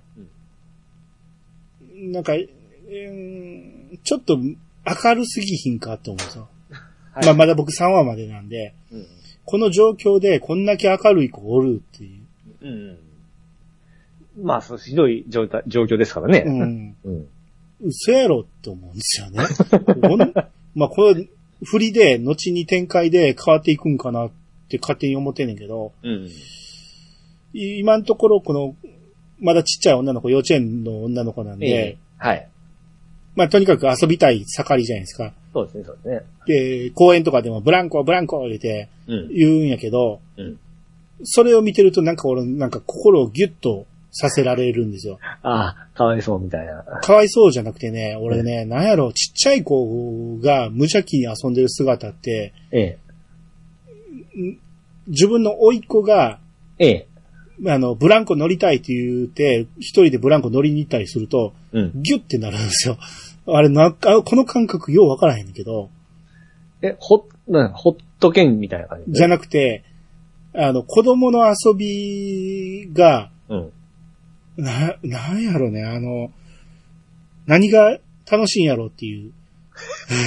これを楽しんでるこいつ、なんやろってえいう、思これ、う。これで満足なのみたいな感じですかまず、いや、そんなね、えあのー腐った人間の意見じゃないんですよ、これ。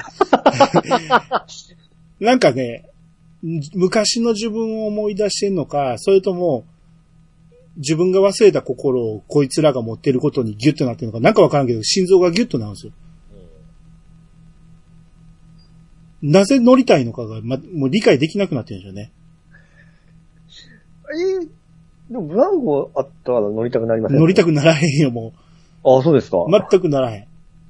滑り台を滑りたいと思う気持ちが理解できなくああなる。、僕まあ滑りますし、ブランコ漕ぎますよ。なんかこれピースさん見たらギュってなるんかもな。うん。 あの、滑り台の降りる方からダッシュして上がってから、ああ、もうなんかそんなん見たら俺、み、見てられへんと思うわ。ブランコもめちゃめちゃ漕ぎますよ。で、ジャンプしてから。あの、それがね、二人三人で遊んでたら多分何も思わへんですよ。あ、一人で。一人でそれを楽しんでるのを見るとギュってなるんですよ。ああ。なんなんでしょうね。この感覚がね、言葉で説明できないんですけどね。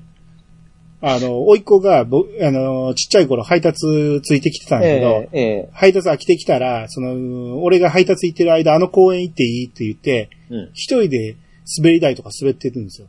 ああ、はいはい。俺が配達行って帰ってくる間。はいはい。なんか、ギュってないですよ。あえの、一人でこれ遊んでるこいつ何って。あのね、僕多分それ、僕今、犬がそんな感じだと思いますよ。あの、ひ一人なんかしだしたら、僕なんか、ギュッとなると言いますか。わかるこの感覚。なんとなくね。なんなんでしょうね、あれね。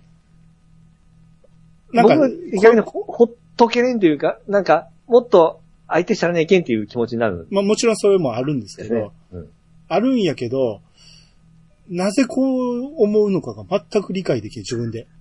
まあ自分に子供おったら理解できるんかもしれんけど、うん。わからへん。まあ俺がそこまで責任ないから、甥いっ子に対して ね。付き合ってやろうとも思わんかったけど。ワンちゃんはなんかもう満足してほしいなっていう気持ちで、あんまし一人にさせたくないなっていう気持ちがやっぱ強いですよ、やっぱあそう。はい。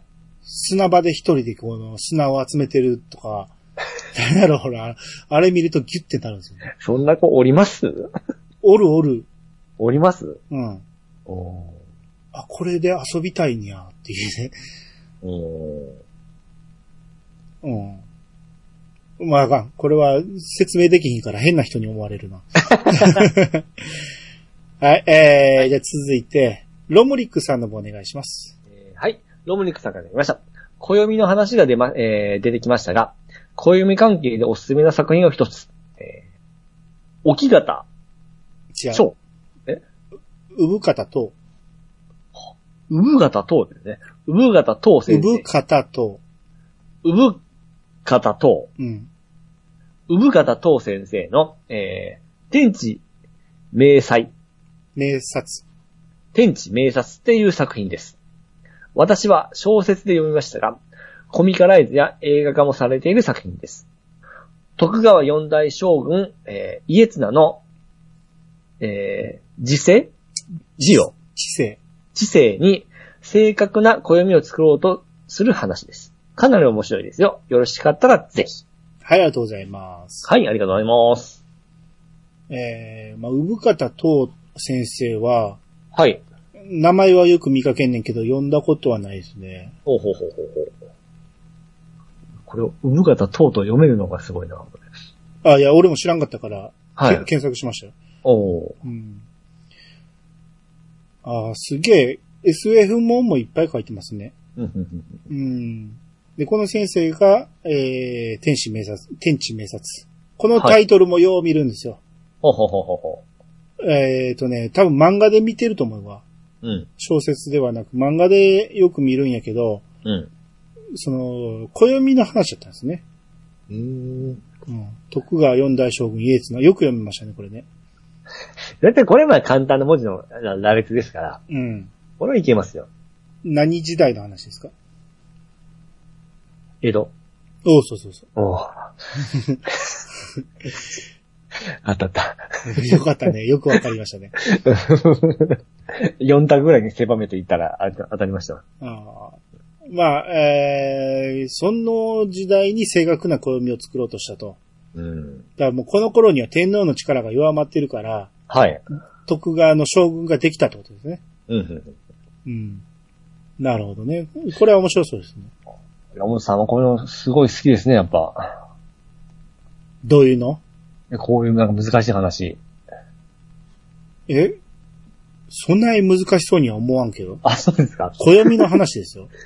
いや、そんなに暦の話なんて今まで気にかけたことなかったですから、うん。だからこれを読んでみたら面白いんじゃないかっていう話だね。でそこに、その、ノムさん行き着くのがどうやって行き着くんかな思って。ああ、それは産方先生の他の本読んでってことじゃないそうなんで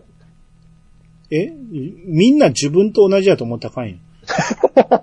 みんな読んでんねんって小説なりなんなり、まん漫画もあるし。僕だけですね、読んでなうい。ん。えー、君彦さんが、はい。アニメ版のベックは声優さんではなく、あ、だからこれ、ベックがね、うん。あのー実写映画は、はい。えー、主人公が歌うときに、うん。その歌声が無音になってたと。それで表現してて、最高の歌声を表現してたんやけど、はい。アニメはどうしてたんやろうっていう話をして、うん。それを教えてくれてるんですけど、はい。アニメ版のベックは声優さんではなく、歌唱担当の方がいて歌ってました。だから実際歌が流れてたんですね。ほうほうほうただ、曲名は一部を除いて、原作準拠ではなくオリジナルタイトルに変更されていました。ほう。うん。実写版も見たけど、記憶に残ってないな。といただきました。はい、ありがとうございます。へえ。じゃあちゃんと普通のオリジナル楽曲、オリジナルというか、えー、そういう楽曲があったってことだよね。まあ、それ用に、いやまあ、それ用に作った、んオリジナルタ、あ、オリジナル、一部を除いて原曲準拠でなくオリジナルタイトルに変更されてました。うん。うん。今ここに、はい。アルバムのリンクを貼ってくれてて、えー、曲名リストありま見す。てますけど、うん。歌ってるのが全部、作品の中の名前なんで、誰かがわかんないですね。うん、うん、うんうん。誰が歌っとんかいだよね、ちゃんと。そうそうそう。うん。役の名前なんで。うんうん。うーん。まあそっか、オリジナルなんて、妖怪人間ベムとかなかったもんね。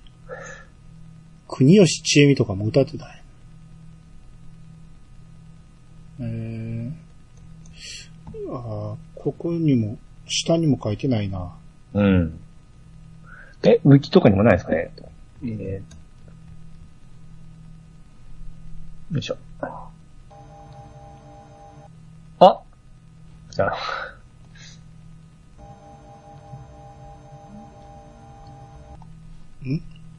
調べてんねやろあ、う待ったんですかだって調べてみようって言ったんや、今。あ、見てみよう言ったんですよ。 えーっと、あれエレファントカシマシとかなんか出てますよ。あれもしもしはいはい。あ、ごめん。エレファントカシマシとか、うん。えーっと、読めん。えー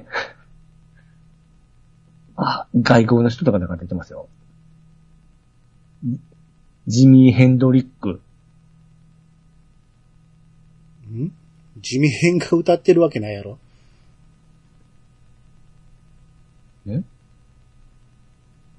地味編の曲を収録してるだけで、はい。地味編が歌ってるわけないと思うよ。だって、アニメのための曲なんて作れるわけないやんか。地味いや、編。だ、誰が歌っとるかはわかんないですね。誰かは書いてないね。うん。あ、書いてる。え、書いてあるか。 10フィートとか、うん。ビートクルセイダーズとか、忍ぶ渡辺、グーフィーホリデイ、うん。知らん人ばっかりやな。10フィートとか、ビートクルセイダーズはわかるけど、僕 B、あーあった、たたまたがえ、この下がね、これ、え読めん、す、何時だっけソエル。あ、ちゃうわ。知らなかったな。あ、ザ・ピローズっていうのも出てますね。これなんか、名前見たこと ある。ピローズはめちゃめちゃ有名やろ。ね。えー、これはほんまにそうかな。ちゃうわ、これベックとえ書いてるな、アニメーションベックオリジナルサウンドトラック、キース。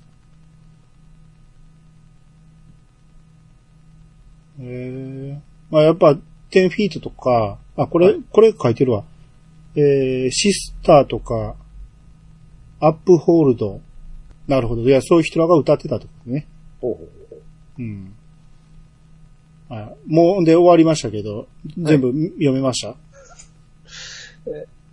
4巻の途中ですね。はい、じゃあいいです。はい。